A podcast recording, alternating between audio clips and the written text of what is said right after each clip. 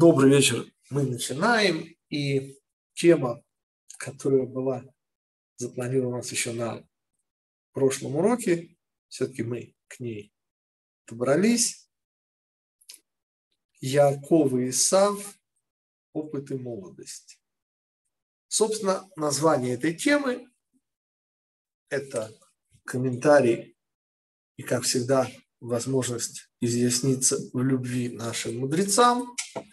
Помните, в особенности я люблю наших мудрецов за вопросы. Ну, ответы и так всем понятны, но вопросы, и речь идет о Раве Шлому Ефраиме Лунчице, ученике Магараля, авторе комментария «Драгоценный сосуд» Клиякар. Именно он обращает мое внимание, поскольку внутри нас в силу Э, ну, таких уважительных причин. Все-таки э, для нас первый язык был, к сожалению, не иврит, или к счастью, сейчас не принципиально, все-таки а русский язык. И старший будет работать на младшего. Вот так я это всегда помню. Пока Раф Лунчиц не обратил мое внимание, что в Торе сказано совершенно не так. Как сказано в Торе, Верав Яавод Цаир. А слово Рав, которое означает, например, равин, а еще означает множество, а еще означает тоже удивительную вещь, ссору, несогласие, риф, рав. Конечно, и множество, так следует переводить, говорит Равлунчиц, и множество будет служить молодости. А вот это же интересно. То есть как это? Множество будет служить молодости. И вы знаете, каждый год, когда мы в голове Толадот, ну, ну нельзя, господа, поскольку, наверное, противостояние Исава и Якова даже, наверное, где-то значительнее, чем даже противостояние Ицхака и Ишмаэля. Помните, как заканчивал Баля Турим, Раби Яков бен Ашер, сын знаменитый, был отец Рош, ну и он тоже был, извините, кавычках, парень не промах. Так вот, э, Баля Турим, Раби Яков бен Ашер из 13 века пишет удивительную вещь, этим заканчивается. Альпней коль эхав и поль на э, глазах, ну, против лица всех братьев своих упадет. И поскольку продолжение Веэль Толдот Ицхак бен Авраам, а это порождение начинается уже шестая глава, первые слова. То есть последние слова про то, как падает Ишмаэль, а первые слова про то, как порождение Ицхака. И Балатурим говорит, что это нас учит тому, что вот э, именно тогда, когда упадет Ишмаэль, дай Бог поскорее. Почему? Потому что именно тогда придет Бен Давид, то есть придет Машех но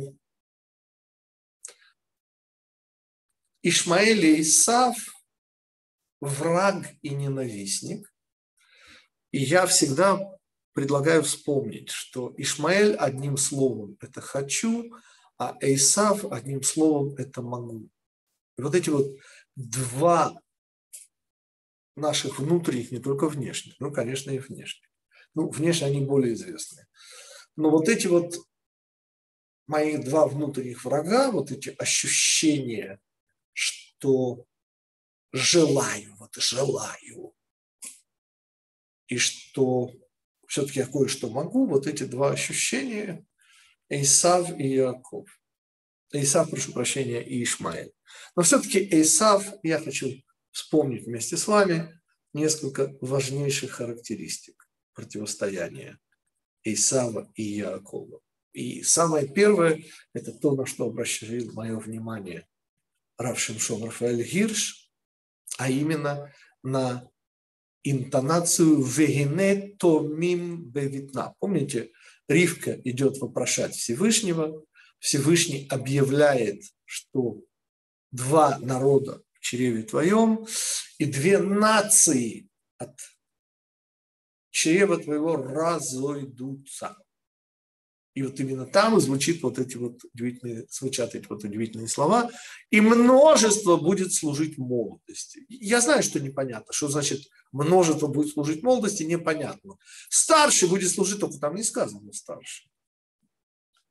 А именно множество будет служить молодости. И об этом мы сегодня поговорим. Опыт и молодость. Так и в конечном итоге была объявлена эта тема. Но именно Рав Хирш обращает мое внимание на изумление. То есть понятно, то, что было сказано Ривке, естественно, становится известно Ицхаку и всем, скажем так, заинтересованным лицам. И вот настало время Ривки рожать. Ну, то есть настало время Ривки рожать. А следующие слова замечает Равирш. Вегине томим бе. И вот только там пропущена буква Али в слове теумим, близнецы, и говорит Равгирш, не понял, ну, что это за изумление, и вот, что, извините, вы что, тройню ждали? Ну, Всевышний же ясно сказал. Ответ дальше, помните, двойняшки все-таки или близнецы? Ведь есть же два варианта. И вы понимаете, кого все ждут, и откуда такой сюрприз, которого никто не ждал. И снова мы не угадали. Потому что это Тора, господа. А что мы не угадали? Ну, понятно, что все ждут, поскольку они брат мой, враг мой, то есть они абсолютные противоположности, то понятно, что это должны быть двойняшки, а не близнецы. Ответ – вы ошиблись.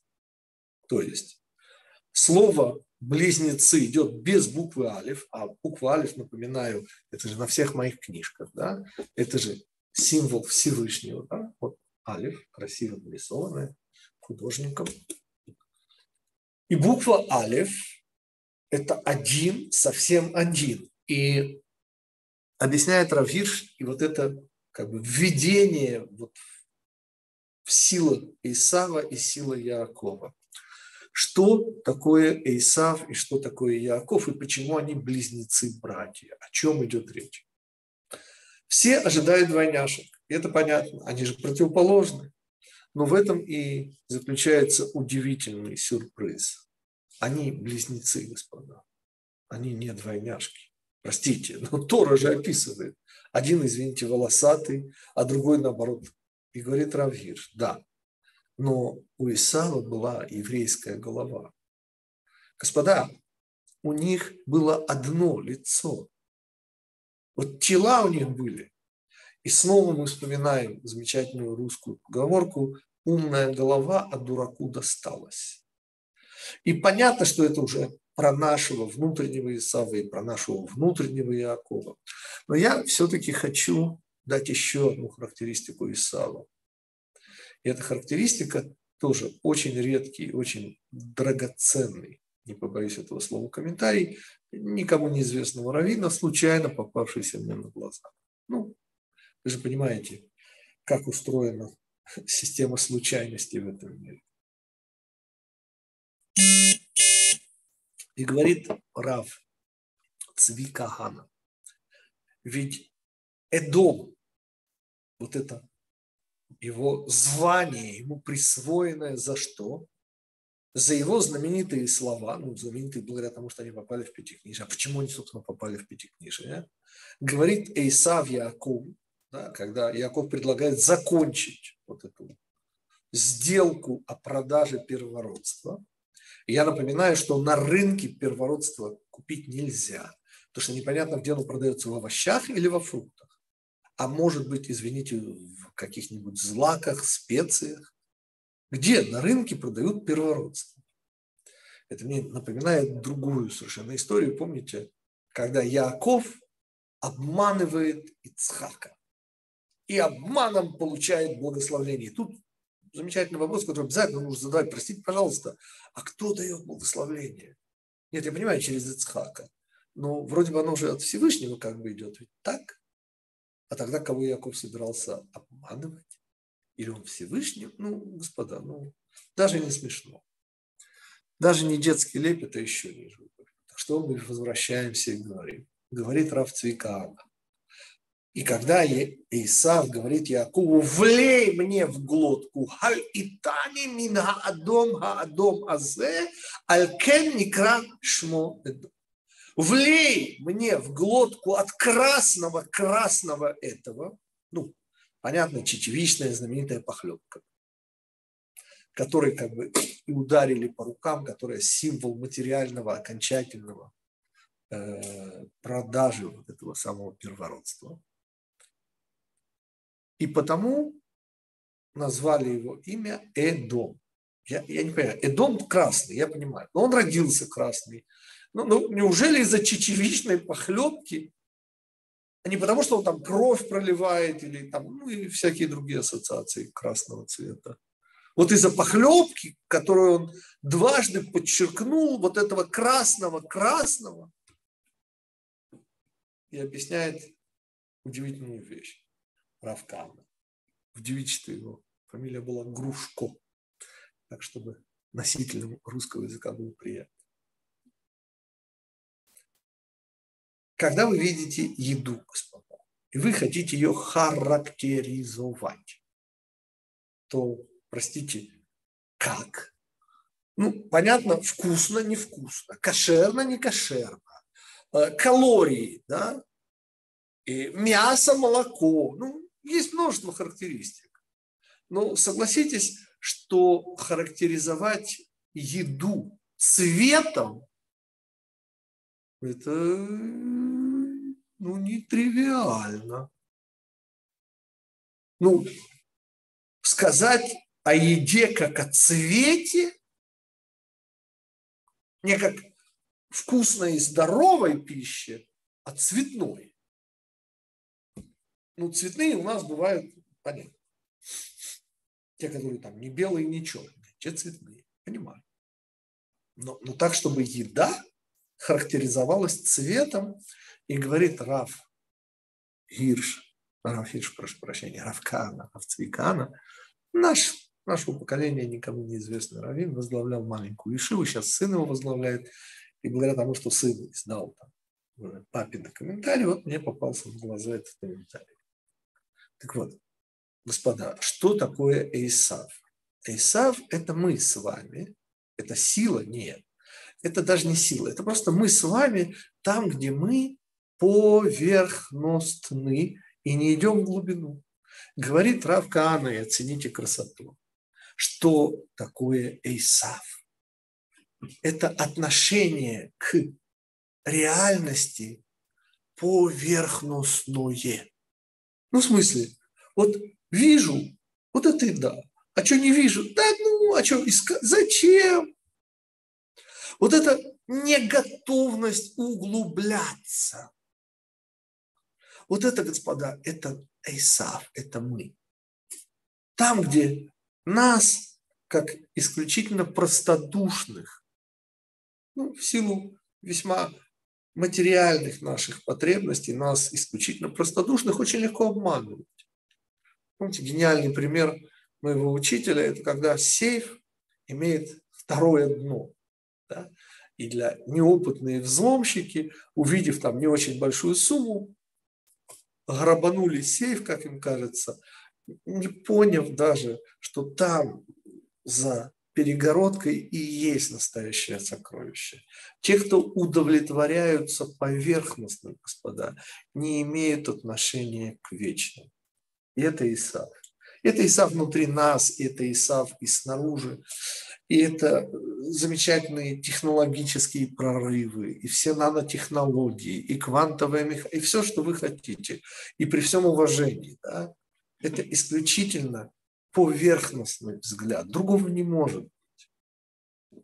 Когда вы смотрите глазами, усиленными приборами. А не как смотрел первый человек и его жинка. Вовсе не глазами, вовсе не внешне. Итак, господа, о чем идет речь? И мы уже установили, что есть вот эти два взгляда на этот мир. Ну, потому что когда взгляд Ишмаэля «хочу», это вообще из другой плоскости. А вот рациональный, нормальный, человеческий, разумный взгляд Вы удовлетворяетесь или вы копаете глубже? Я вас хочу познакомить, тех, кто, конечно, не знаком, с удивительными словами «перевод мой. Идея Рава Ицека Гутнера, умершего в 1983 году». Чем толще поверхностное сходство, тем глубже коренное отличие. Русский язык тут позволяет выразить глубину этой мысли. То есть вот эта идея поверхностного восприятия, а наше восприятие, оно всегда поверхностное. Нет, господа. Если мы глубже, а потом еще глубже, и отдельная тема, а почему, кстати, мудрость называется глубокой, а не высокой? Знаете ответ? Да очень просто, господа. Да потому что она скрыта под поверхностью. Она не скрыта там за облаками, мудрость. Нет. Она скрыта, скрыта, господа, и укрыта почвенностью, материальностью. Но как бы глубоко мы ни копнули, мы же все равно до истоков. И потому все отличие Эйсава от Якова, Эйсав – это тот, кто удовлетворяется тем, что он взломом сейфа сразу находит. А Яков – это тот, кто ломает дальше и углубляется, а дальше опять углубляется. Понимаете, почему я так люблю вопросы наших мудрецов? Потому что вопросы позволяют задать вопросы более интересные и более глубокие. Итак, если пока у вас нет вопросов, ну, мы пока повторяли, ну, в общем, сегодня не собираемся ничего такого нового говорить, но просто собираем в единое целое многое, что связано с силой Исава внутри нас, и не только внутри нас, но и в западной цивилизации. Так вот, господа, как это и множество будет работать на молодость. Верав я авод цаир. Как это понять? И снова мы соединим тут Рава Гирша и, конечно, Рава Шлома Ефраима Лунчица, при том, что Рав Гирш – это вторая половина 19 столетия, а Рав Лунчиц – это 16 начало 17 столетия. Ну, в этом прелесть нашего поколения, что мы уже все можем соединять. Рав Гирш замечает удивительную особенность нашего языка. Ну, не единственную, конечно, но, тем не менее, очень характерную особенность. На иврите, господа, когда мы говорим число 3, 5, 10, и мы говорим про годы жизни человечества, то мы используем множественное число. Ведь в русском, обратите внимание, мы говорим три года, разумно, пять уже лет, больше, там, ну сто точно лет. Ну три это года, два года, четыре года. Ну, когда считанные, чуть-чуть, то понятно, что это единственное будет. А наоборот, множество. Вот это. В иврите, конечно, точно все было наоборот. Потому что, как вы знаете, у нас не только справа налево пишут, но и у нас и день начинается с вечера по той же самой причине. И у нас в прямом смысле, да, вот ежели три, то это лет. Четыре – это лет. А вот сто – это год. Удивительная вещь. Понимаете? Шалош шаним. Арба шаним. А вальмеа шана. Что такое? Почему это сто год, извините, а три-четыре лет? Это суть, господа. Ведь, конечно же, политическое кредо Исава – множественность. Множественность. И вот эта идея множественности, она очень нам хорошо знакома. Это не только много денег, это и много знаний, кстати. Это действительно много знаний, много друзей, много всего. Но это же хорошо. Ответ несомненно. Только вопрос, а куда это ведет? Вот вообще, куда ведет множество? И ответ два варианта. Ну, самый простой – это вариант геометрической прогрессии. Имеешь 200, хочешь 400. Имеешь 400, хочешь... И помните, чем это заканчивается? Это очень просто, говорят мудрецы в Перкей Авод. И уходя из этого мира, человек даже и половину еле-еле от того, что он хочет. Потому что сколько бы он ни имел, ему хочется еще в два раза больше. Вот он и половины даже не имеет. Обидно, понимаешь.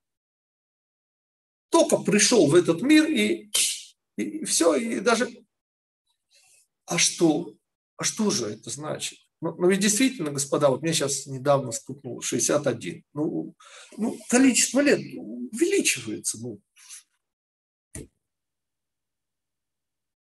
Ответ. Груз прожитых лет. Знаете, как звучит. Я всегда использую вот эту идею тяжести, ведь на иврите слово тяжесть и слово уважение – это одно и то же слово, помните? Кавод, кавед. Я, исходя именно из этого, говорю, что доводы достопочтенного змея с большой буквы, помните, были увесистыми, как могильная плита. Вот такие увесистые, понимаете? Очень убедительно. Ну, могильная плита, а что может быть еще убедительнее и тяжелее, чем могильная плита? А идея легкости – это идея радости, господа. Потому что вспомните, совершенно безотносительно к вашему возрасту и полу, конечно, но там, где вы радуетесь, вы не просто наполнены энергией, да, вы еще очень легки на подъем, кстати, очень отзывчиво. И снаружи, и внутри. Э, Вильнинский Гаон специально подчеркивает, что наше железобетонное укрепление, находящееся на месте живого сердца, может быть вспахано и что-то там может действительно укорениться и вырасти только с помощью радости. И потому радость настолько великая вещь, господа, я напоминаю, что когда у Аризаля, а это середина 16 столетия, когда ну, никто бы не заподозрил евреев в том, что они не очень стараются исполнять законы Тор. Господа действительно старались. Я не скажу за всю Одессу, но ну, ну, хотя бы в Цфате, в том же. Фу. И у Аризаля спрашивают, а почему все-таки Машиах? Ну, все-таки Аризаль кое-что стоил духовном мире, но почему Машех не приходит? Ведь евреи же стараются исполнять законы. И ответил Аризаль, да, говорит, исполняют, радости нет. Господа, получается, что там, где нет радости, вообще ничего. Извините. Но вся идея тяжести, уважения – это змей, это Исав, это поверхность. Когда ты понимаешь, что есть многое у друга Гораций, что и не снилось и ихним мудрецам. Альтернатива. Но ведь действительно, когда 400, есть же 800, а, а дальше и, и, и, и человек уходит, и, и множество будет работать на молодость. Що це є таке молодость? И почему на иврите 100 год, но 4 лет? Вопреки всякой логике.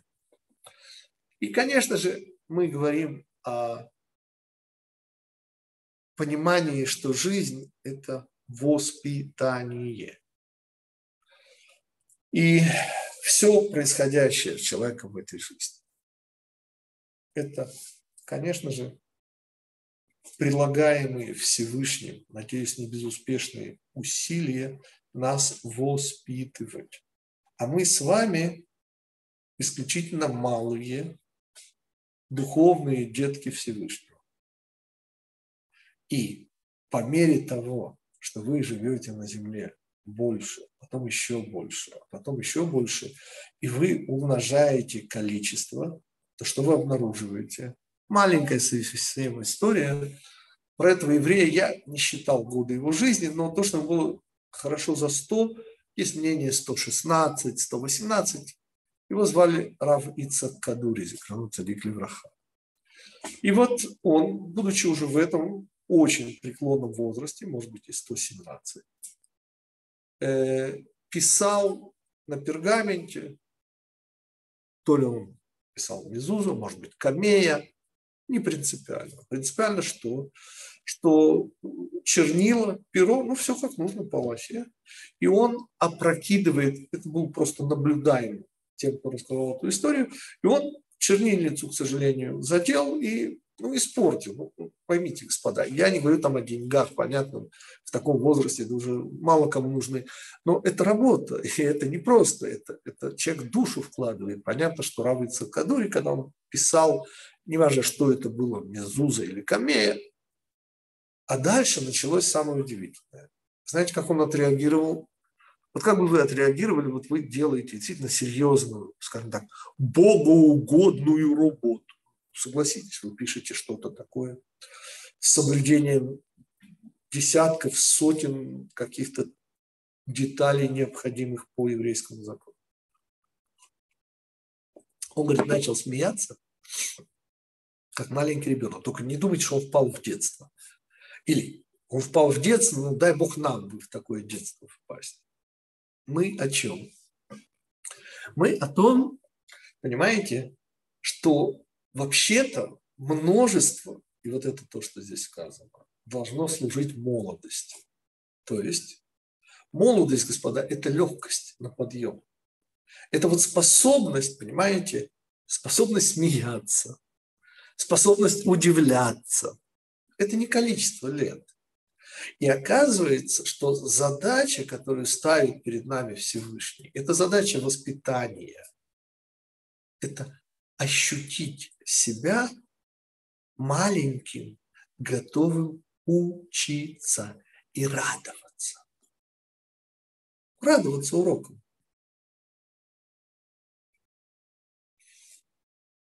И понимаете, без Рава Шлома и Фраева Лунчица я никогда не обратил на это внимание а это же ну, настолько важное, ну, ну, важнее уже не бывает, что оказывается множество не должно вести к большему множеству.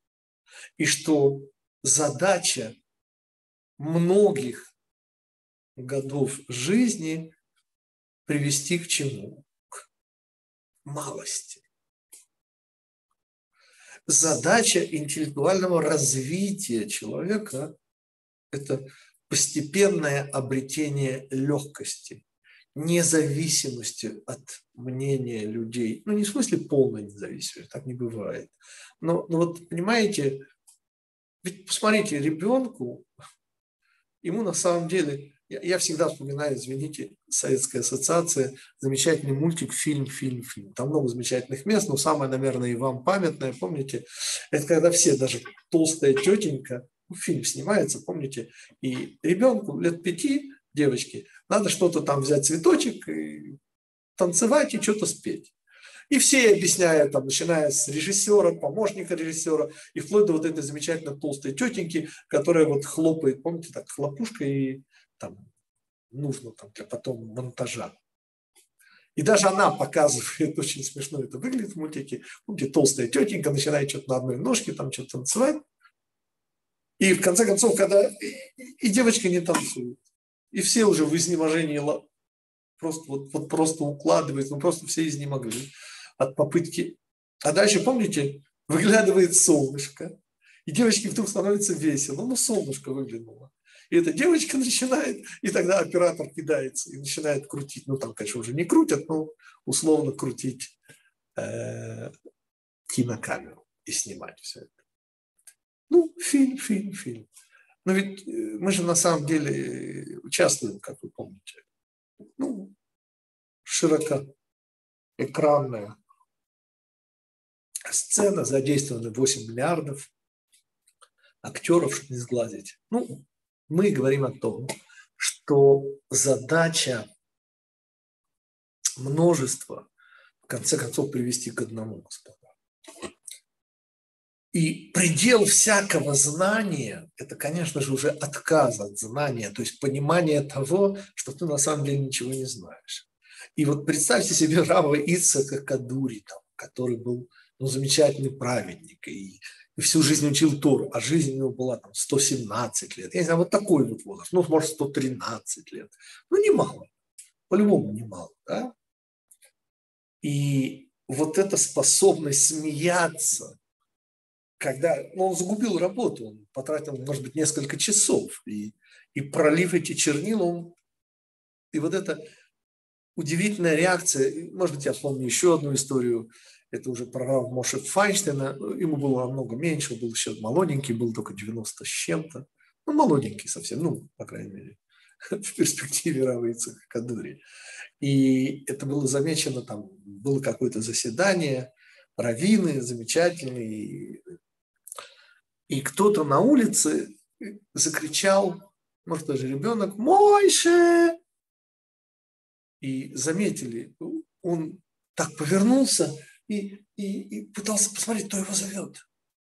Вы понимаете, что этого человека, который был хорошо за 90, ну, уже, я думаю, жены, наверное, не было в живых, его уже так, наверное, может быть, 10 лет, а может и 20, так уже вообще никто не называл.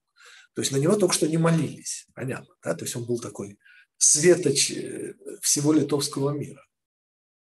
И, и, и когда человек в 90 с чем-то думает, что когда кричат Мойши, может, это его зовут, а он же там супер уважаемый, там максимально э, дорогоценный, ну, понятно.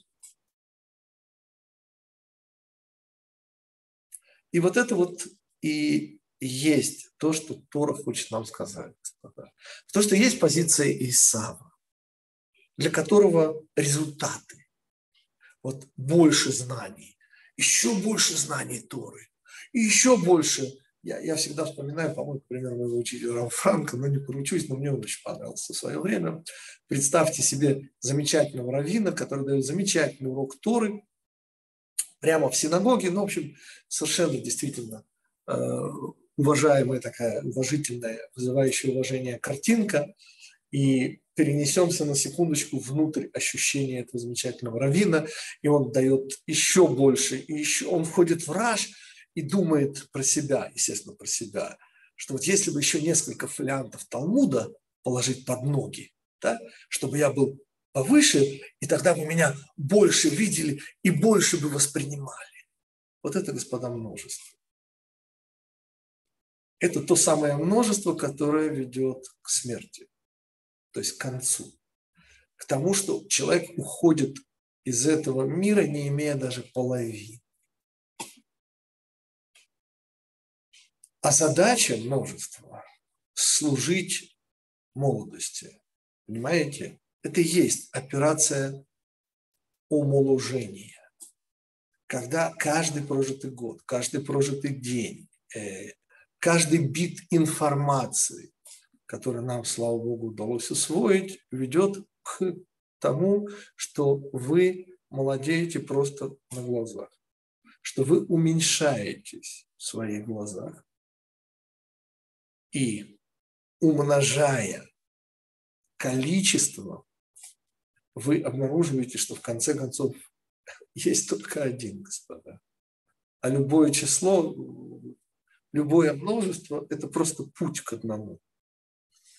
И задача ребенка, и в этом смысл его взросления, смысл его воспитания, элементарно почувствовать всем сердцем своим, всеми сердцами своими, что нет никого, кроме числа один. Все остальные числа бессмысленны.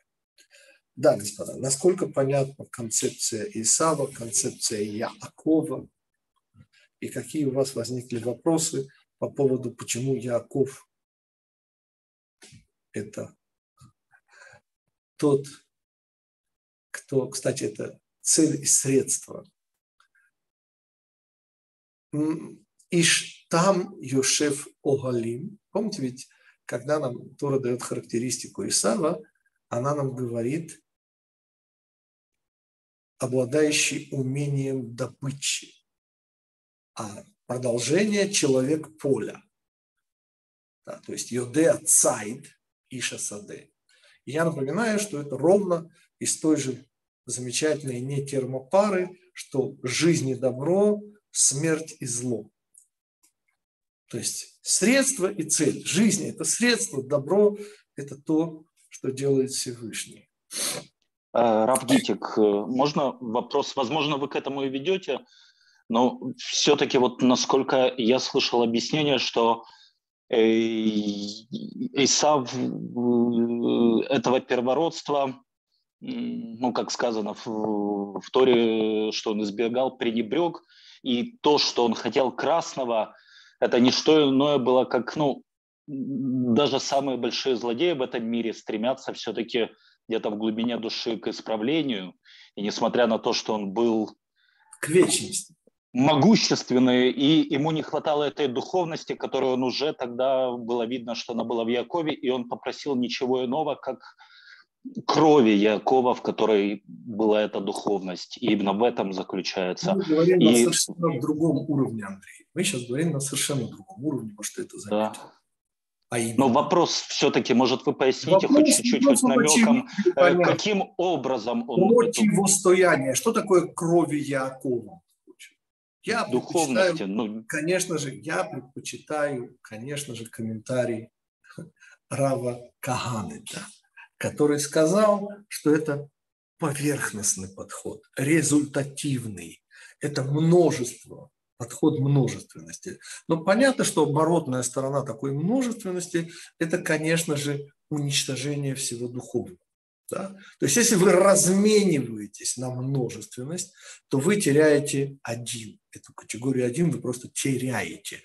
Это то, что прямым текстом заявляет Исав. Это не передается через перевод, потому что в оригинале сказано «Веани олех ламут велама зали бехора». Исав говорит, а я собираюсь умирать. Понимаете, вот можно перевести. На смерть слова, хожу я. Нет, господа, я прошу прощения, но я отстаиваю свой перевод. Простите. Слова Олег Ламут, поверьте, переводятся на русский язык «собираюсь умирать». Что значит «собираюсь умирать»? И зачем мне тогда Бехора? И мы помним, конечно же, что первородство – это два мира. Помните, всегда первенец получает две части наследства. Все остальные получают одну. И понятно, что с точки зрения того, что видит Ицхак, да, Яков – это категория следующего мира, это духовность, это надмирность, и потому он внутренний человек, сидящий в шатрах. А Исаф, он первенец, да? он должен, работая в этом мире, помогая Якову заслужить мир следующий и получить в два раза больше, как и полагается первенцу. Теперь выбор, который делает Исав. Почему он продает первородство? Он же объясняет, господа, я выбираю смерть. Теперь это нужно понимать, смерть и вот эта кровь, речь не идет ни о каких материальных и биологических и прочих всяких процессах. Речь идет об очень серьезной вещи. Речь идет о конечности и бесконечности, о временности и вечности. И то, что Исав жаждет крови Якова, это понятно. Это значит, что он не чужд духовности ни в коем мере, господа. Да посмотрите вы на западную цивилизацию. О чем вы говорите? Они вовсе не чужды духовности. Просто эта духовность служит материальности. Ведь когда Тора говорит нам, что множество должно служить молодости, вы же посмотрите, что в западной цивилизации происходит. Ну, у нас скоро, извините, Ханука. Ну, вспомните греческую цивилизацию, которая, кстати, продолжается внутри западной цивилизации, господа. Ведь... Можно вопрос? Да, можно вопрос. А, вопрос простите, а вы, э, прошу прощения, вы ответили на на то, что ну, можно уточнить, Конечно. что это мы э, говорим, что это не кровь была. желает крови Яакова. Это значит, что материальность, множественность да, не оставляет возможности для существования бесконечности.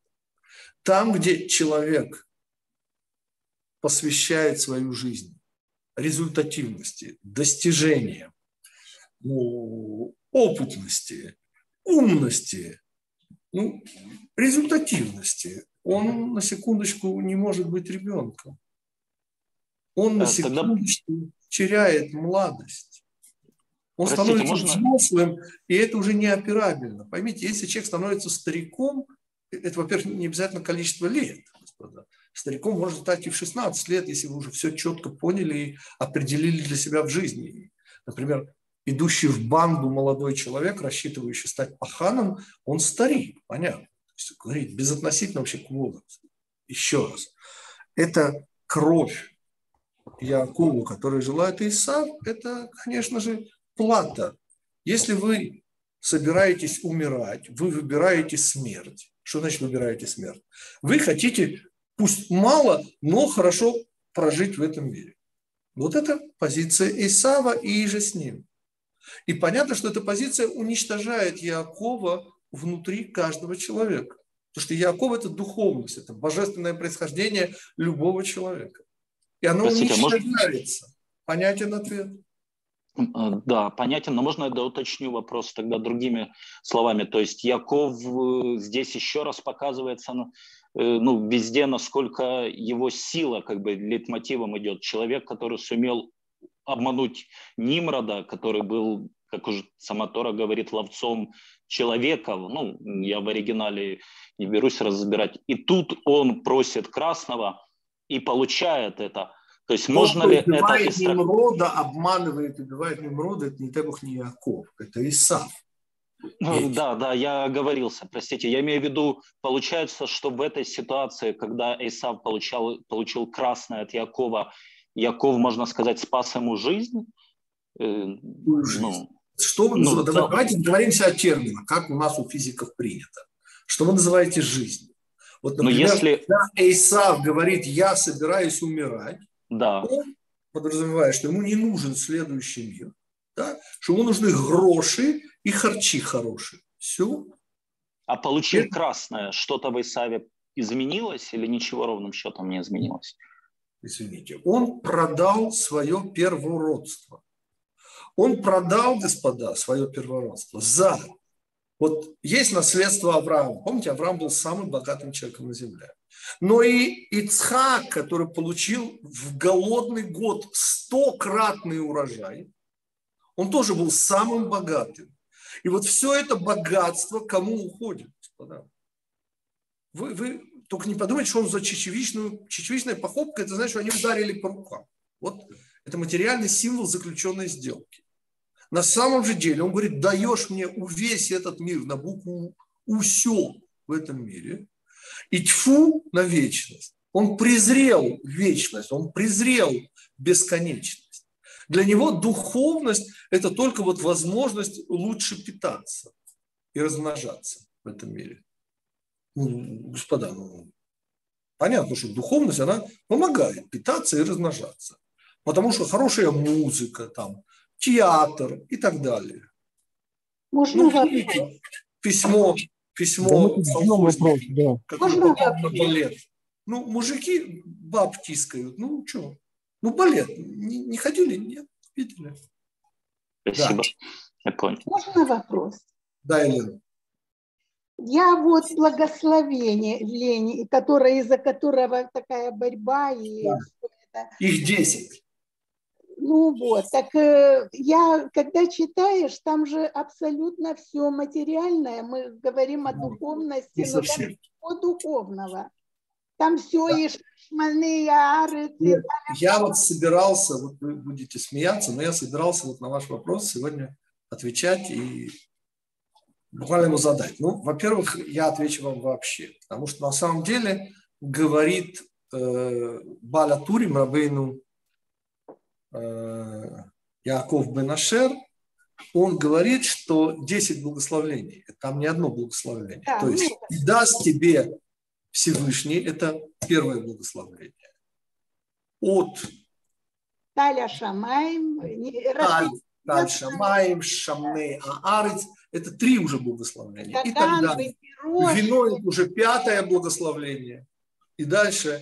И будут работать на тебя. Да. Вот. У нас есть целый важнейший урок, потому что Аризаль идет дальше, чем э, Раби Яков Бенашер Балатурим. Знаешь, что он говорит? Что эти 10 благословлений – это, на секундочку, ДНК Синайского откровения. Вот, вот просто. То есть вы поняли вообще, о, о, каких, о каком напряжении идет речь. То есть Ицхак, давая эти благословления, на секундочку выступает в роли Всевышнего, дающего Тору на Синае Израиль. Вот так это. То есть ставки, ставка больше, чем жизнь. Это первое, что надо Второе. Сравните Елена то благословление, которое вымолил себе Исав. Оно чрезвычайно напоминает то, что было дано Якову. Помните? И та же роса с неба, и та же тучность земли. Посмотрите, чего там да, не он дал его, будет работать на брата. Там уже было. Это ладно. Я говорю про начало. Начало, Чего да. не хватает, помните, Елена? Да, да, то же самое. И, там... даст, и даст тебе Всевышний. Вы слышите? Когда еврей получает результат, мы не против результатов. Понимаете? Но когда еврей получает результат, он видит в результате подарок когда Исав получает результат, это же, говорит, мышца моя! Ах, какой я молодец! Ай да Пушкин, ай да сукин сын. Или как написал Александр Блок, закончивший поэму, гениальную совершенно поэму, 12, сегодня я гений. Понимаете, вот еврей, который там что-то действительно открывает в Торе, что говорит? Ой, говорит, вот такому маленькому столько дали. Вау! Это немножко диаметрально противоположные вещи, понимаете? Потому что у нас множество должна служить малости, младости, а, извините, у них все наоборот. И чего нет у Исаула? А он не видит Всевышнего в упор, понимаете? А ему не важно, ему важны результаты. А то, что это подарок Всевышнего, это ему не важно. Он выбрал этот мир, господа. Ну, ну что вы хотите? Вы вспоминаете гениальные слова товарища Лукашенко. Жить мы будем плохо, но недолго. Гениально. Это, это господа, уровень Исава. Это гениально. Я, я понимаю, что он по Фрейду обмолвился. Поверьте, что он живет плохо, но мало. Это при всем при том, что у него как бы все есть, и то и все. Поверьте, это нужно быть мазохистом, чтобы меняться с ним местами, даже материалист. Раб Михаил, есть вопрос моей жены. Юлия да. спрашивает. Множественность жен Эйсава, множественность жен Якова и единственность жены Ицхака. Да. Ответ идет следующий. У Эйсава три жены, это нормально, это множество. Если бы я был султан, помните, я бы имел трех жен. И тройной красотой, ну, проходили. Яаков – это принципиальное исключение. Вообще-то у Якова одна жена, и она Рахель. Бельга – психодвойник Рахели. Угу. Она просто психодвойник, она Рахель. Лея – это суженная Израиля. Она к Якову, и потому Якову не видна. Только угу. с уровня Израиль она становится, и потому похоронена. Рахель по дороге, Рахель – средство, Рахель – это голубь.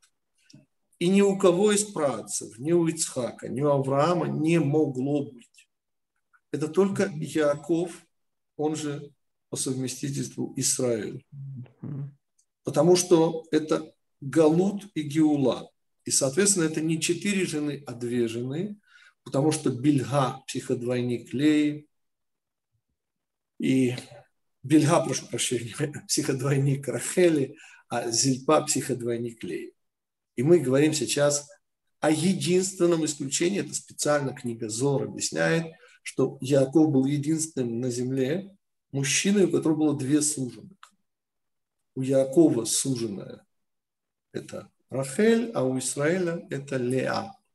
И потому Рахель заслоняла Лею, он не мог ее видеть. Он есть замечательно красивый, посмотрите, скажите себе удовольствие. В книге Брешит это называется э, четырех, э, гамбит как-то там, гамбит четырех, что-то такое. Супер красивый комментарий от моего учителя Рао Франка, где главный герой, вы не поверите, Лаван. Ну, то есть мы рассматриваем вот все, все, весь сюжет. И все начинается с удивительных слов Леи, которые показывают, что мы вообще ничего не понимаем в этом сюжете. Когда Лея говорит Рахели, помните, обстоятельства, мало тебе, что ты взяла мужа моего. Кстати, Лея говорит Рахели, Рахель, которая дарит ей своего мужа. Величайшее самопожертвование. Угу. И вдруг Лея заявляет, это либо неблагодарность, либо мы ничего не понимаем. Поверьте же, мы ничего не понимаем в этой истории. И прочитайте этот комментарий, я ужасно рекомендую. Его можно, если у вас по какой-то причине нет возможности прочитать его в книге, я попросите через сайт, вам пришлют просто на ваш имейл э, гамбит четырех э, из недельной главы. Есть, есть у нас. Да, есть, есть. Ну, у кого есть. Можно вот, вопрос, Авгетик? И, да, и, и единственная жены Ицхака? Что? То есть у нас у Авраама есть Сара и наложница, которая становится его потом второй женой. Ну, у Ицхака есть единственная Это попытка Сары сделать Агар психодвойником, которая не увенчалась успехом. Яков, у него две жены, одна у Якова, одна у Израиля, но при этом Рахеле удалось то, о чем мечтать могла только Сара, а ей это не смогло осуществиться. Рахель, ее сводная сестра Бильга, это ее психодвойник, и то же самое у Леи Зильпа психодвойник. То есть это практически Зильпа – это Лея, а Бильга – это Рахель. Потому всего две жены, но у Якова одна жена и у Израиля одна жена. Да, господа, у кого-то еще был вопрос. Да, вопрос про... Да, вопрос про Лею. Говорят, она должна была быть женой Исава. Вот как это сочетается с тем, что она суженая Израиля? Очень просто, господа. Э, но это тоже целая, целая тема. Мы говорим сейчас о том, что Исав первенец. В этом случае, в этом случае он работает в этом мире, работает на Яакова, и обеспечивает Якова, а себе обеспечивает следующий мир. То есть позволяя Якову быть полностью человеком внутренним, которому не нужно вообще бороться в этом мире. Вспомните, какая жизнь была у Якова. Ведь когда Яков говорит «я Исав», он же Исав, господа, он же взял на себя и роль Исава, и роль Якова. Не забывайте И мы говорим сейчас очень-очень такую жесткую вещь, но это целая тема, я сейчас ее даю только в заголовочке пишет Рашин, приводит этот митраж, что Ицхак ужаснулся. Это очень странные слова. Веехерад Ицхак харада гдола меод. Это, это непереводимо. И ужаснулся Ицхак ужасом, великим очень. Ну как может быть, не просто ужасом, а ужасом великим еще очень. И объясняет Раши э, Рав Вольсон, что Ицхак увидел не, просто, он увидел труп планеты Земля. Вот если можете представить эту картинку, это тяжело. Труп планеты Земля. О чем идет речь? Понимаете, руки Эйсама, но голос Якова. А в чем здесь недостаток? Казалось бы, это же замечательно. Нет, господа. Только у Исава была возможность поднять землю. Мы с вами, господа евреи, знаете, чем занимаемся? Мы вытаскиваем не цоцот к душа, мы вытаскиваем вот эти искринки, мы вытаскиваем, ну, совсем-совсем собираем из отовсюду самое-самое лучшее. Господа, а все остальное, ответа мы не можем сила поднять эту землю была только у Исава. Но там, где Исав продается за весь этот мир, и мы работаем за себя и за своего брата Исава, мы работаем, господа, то мы не можем поднять этот мир. И потому э, исправление материального мира делает уже Всевышний. Мы с вами собираем духовные сокровища. Мы с вами должны гоняться за еврейскими преступниками и умолять их вернуться.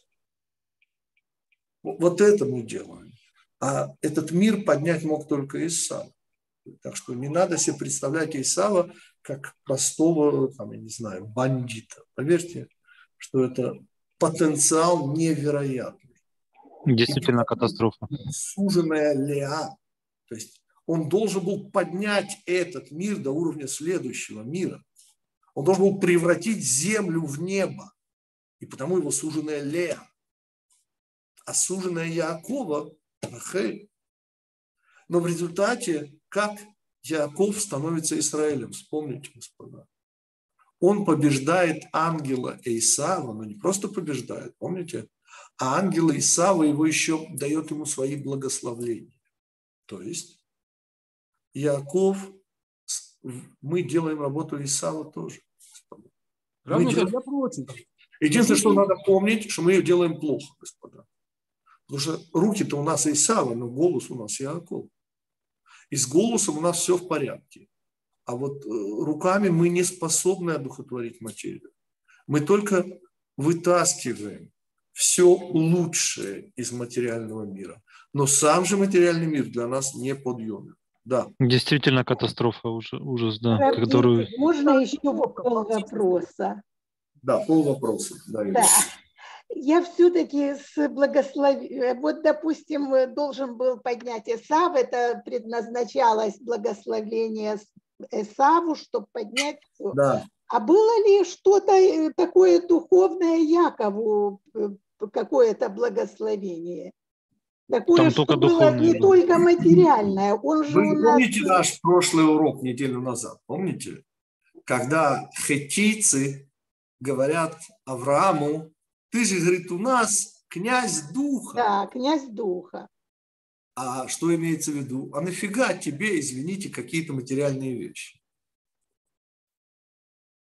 Ну, Тоже, тоже и с было, да. Но у нас же Василий Семенович Гроссман присутствовал при допросах вахманов, ну, украинцев, которые в Треблинке работают.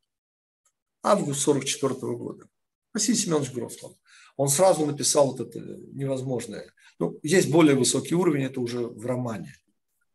Там, где Софья Левинтон становится матерью маленького Давидика пятилетнего. Невероятно. Кто вообще любит литературу, господа, ничего равного просто нет. Просто нет. Так что я хочу сказать, что э, свидетельские показания Вахманов, значит, их же гнали, ну, почитайте Треблинский ад, у кого нет сил читать э, «Жизнь и судьба», прочитайте хотя бы Треблинский ад, его очерк. Так вот, их загоняли, там была такая специальная, такая утрамбованная миллионами ног дорога, и их загоняли в громадный крематорий. Ну, то есть душегубку, прошу прощения. Крематорий это было отдельно. И э, кто-то из эсэсовцев, э, последний, как что они видели, когда их загоняли в эту самую ой, душегубку, они повесили взятую из э, синагоги, это исторический факт, просто рассказываю, э, бархатную занавеску. Вы знаете, что нас в синагогах, там, где свитки Торы хранятся в э, шкафу специально, Арон Кодыш, там, э, ну, сегодня делают очень красивые, тогда делали красивые, но сегодня это делают уже авто, автоматы, а тогда это еще делали руками, вышивали еврейские женщины, очень красивые. И они, э, кто-то из эсэсовцев выбрал э, вот эту самую, ну, как бы, это врата, зе ашар ляшем, это врата к Всевышнему, цадики, то есть праведники войдут в них. Вот понимаете, вот когда их загоняли, вот эту колонну загоняли, а туда забивали несколько тысяч человек, насколько это была большая душегубка, конвейерной плахой назвал ее Василий Семенович Гросс. И когда мы говорим о... Стоп, я сам себя сбил. Да. Да. Вопрос был, было ли Якову что-то предназначение такое, какое-то благословение? Да, да, я пытался вам ответить. Ну, с точки зрения Исава, вы услышали ответ, с точки зрения Исава, он, помните, Каин, который говорит Эвелю, что ты здесь не жилец, что иди там на небеси и живеси на небеси. Mm-hmm. И вот нацисты в этом смысле очень так это отличились. То есть духовному зачем им благословление? Ведь оно же принципиально материальное, понимаете? Ведь Ицхак, ну, поймите, ежели вы внутренний человек, если вы князь духа, зачем вам материальные благословения? Они вам только помешают. А духовные не должны быть духовные какие-то. А я сваливаю на вас парочку миллиардиков евро. Да? Вы понимаете, что это, извините, не дай бог, покончит с учебой Торы? Потому что вы обязаны по Торе вот эти парочку миллиардов, вы же не можете просто там кому-то поручить ими заниматься. Извините, это величайшая ответственность. И вы, вы и все, и, и кончилось. И поэтому благословление было, несомненно, материальным, и, несомненно, предназначалось Исаву. И оказалось, следовательно, что, будучи данным Якову, оно стало зародышем Синайского откровения.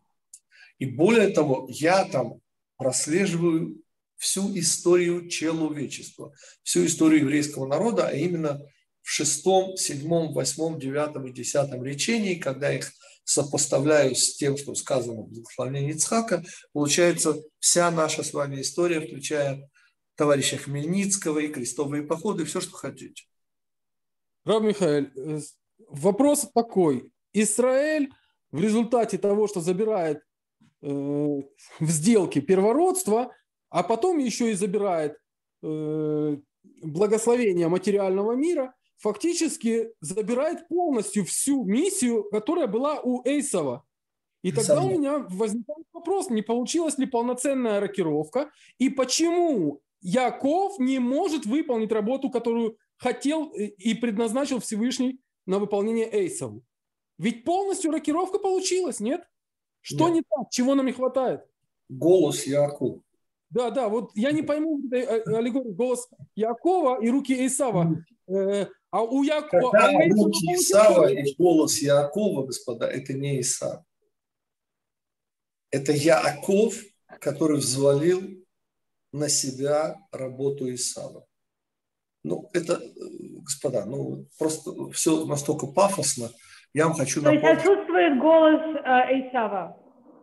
Ну, в каком-то смысле. То есть, поймите, это все-таки аварийный вариант. Это не главный вариант. У нас есть целая тема, рекомендую ее послушать, называется «Аварийные варианты истории». Это пятый год учебы. Ну, это как еще... работать из-за себя, из-за того парня, получается. Типа это сложно, да? Но, к сожалению, это невозможно, понимаете? А заканчиваем вы уже просто, чтобы немножко снизить пафос, знаменитым советским э, приколом. Это было очень популярно в 70-е годы, вот когда я был подростком. И звучало это так водитель, если вы ведете автомобиль и одновременно обнимаете женщину, то знаете, что и то, и другое вы делаете одинаково плохо. Угу. Господа, не Подождите. надо. Потому можно еще? Планировали, планировали да. А, можно Потом арест, а потом решили. А можно вопрос? Да, можно вопрос. Рафитик, а почему, когда Исхак попросил Исава приготовить ему кушание. Исав взял колчаны стрелы. Он должен был взять какую-то ловушку, ведь он должен был поймать этот шайф. Несомненно. Ну, в принципе, есть простой ответ, что он собирался ранить животное, а потом его зарезать. Не лучший способ, кстати.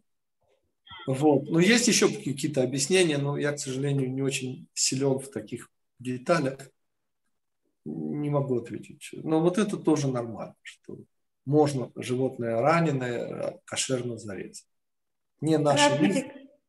А, один вопрос, чтобы вашими словами, не моими домыслами. Если э, у Исава было э, одна, одно предназначение, почему этот мир и будущий мир, почему дети меняются местами? Ведь сын Рахели Йосеф – это Галут. А кто еще меняется местами, я не понял. Если сыновья Леи – это Рахель... Геула, шесть уровней Геулы, сыновья Леи, понимаете? Да, но а еще сама Лея, да, а Йосеф – это галут, это то, как мы выживаем в этом мире. Но да. он же сын Рахель, которая жена Якова, которая наоборот... Э, Рахель – это галут. Яков, Яков – это галут, Конечно, а Израиль – это... галут, а Израиль – это Геула. И потому но ведь я, но ведь, Махтула но похоронен это, это... Израиль и Леа, а не Яков и Леа. Яков – когда Яков плачет, помните, и целует Рахель, то что Раши там говорит? Что увидит Яков? Что он, его нет в вечности. Понимаете? Что Рахели нет с ним в вечности. Что да, он... но при рождении, при рождении Яков и Исав. До того, да, мы сказали, это... аварийный вариант. Яков, на него должен был работать Исав, его обеспечивая с точки зрения этого мира. И тогда Яков бы посвятил себя целиком духовности, следующему миру. Посмотрите, какая у него жизнь была. Чем он занимался в этом мире. А его духовный а, понятно. Судьба детей зависит. Судьба Йосефу 17 лет. Он князь духа. Чем он занимается? Чем он всю свою жизнь Йосеф занимается? Это же может с ума сойти. Ответ, а не сходите с ума, понимаете? Мы должны были учить Тору и преподавать ее всем людям доброй воли. А чем мы занимаемся? Извините, я уже 7 лет на пенсии. Так я заработать должен был пенсию. Я, извините, 30 лет вкалывал, ну так, э, так, так оно, извините, работает. Ну, что? А почему Рахаим Кадош, если я правильно понял, его говорит, что если бы Эсав получил благословение, то мог бы исправиться? Кто это говорит такое? Ну, если я правильно понял, может, ошибаюсь. Э, Андрей, ты неправильно понял. Да, я, я, да, я мог, да. Эйсав, я Эйсав уже не мог получить, он уже продал первородство, не мог его получить. Видимо, наверное, если бы он еще и не продал Там его. Правильный тогда... вопрос надо какой задать. Почему Ривка, которая все понимает, все знает, не приходит к Ицхаку и не объясняет все, как дважды два?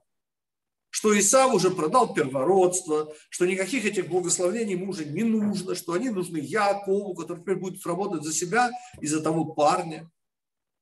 Наверное, если бы не продал первородство. Для всех еврейских жен. Понимаете, это самый простой ответ. Есть куда более глубокие ответы. Но самый простой ответ звучит следующим образом. Понимаете? Ицхак, его Всевышний, помните, лишает зрения. Он вообще не живет в этом мире. Он живет вообще там наверху. И для чего это Всевышний делает? Это сказано прямо, чтобы избавить его от страданий. Ну, ну помните, сокращают пять лет жизни Аврааму, чтобы он не увидел да, вот этого 20-летия Исава. Он умирает в 15 лет Исаву, чтобы, чтобы вот поймите, ну, ну, есть случаи, когда э, Помните, смерть защищает жизнь. И, следовательно, в этом случае мы говорим именно об этом, что Ривка потому не идет к Ицхаку, что она не хочет его огорчать и доставлять ему, совершенно ему не полагающуюся вот эту боль. Окей, господа, наше время совершенно... Спасибо, спасибо. Да. Я напоминаю, что в следующее воскресенье я, э, дай бог, в Бруклине, в Квинсе, то есть в Нью-Йорке. Все, кто могут и хотят, пригласите ваших там проживающих друзей, родственников и так далее. Э, конкретный там час и адрес указаны у нас на сайте – там все появляется. Так что все, кто могут пригласить, приглашайте. По-моему, в 12.00 по Нью-Йоркскому и в 20.00 это будет, то есть в Бруклине это будет Ocean Parkway, 29.15, а 108-я знаменитая, кто читал Довлатова, на 108-й улице в Квинсе, там, где жила Кривая Фрида, там находится Бейт Гавриэль, достаточно известная синагога. Она все еще перестраивается, но тем не менее это будет там в 20.00, даже, по-моему, 19.30, если я не ошибаюсь. Посмотрите точно на нашем сайте MMGITIC. И даст Бог, мы с вами увидимся, соответственно, через две недели. Всего хорошего всем. Хорошей недели, хорошего месяца кислева. Хорошей недели, спасибо. Мы уже через неделю раба. будем говорить, Шаватов. конечно, о Хануке. Это сто процентов. Я еще не знаю о чем, но точно о Хануке. До свидания. Спасибо. До свидания. Спасибо, до свидания. Спасибо. Спасибо большое. Хорошей недели.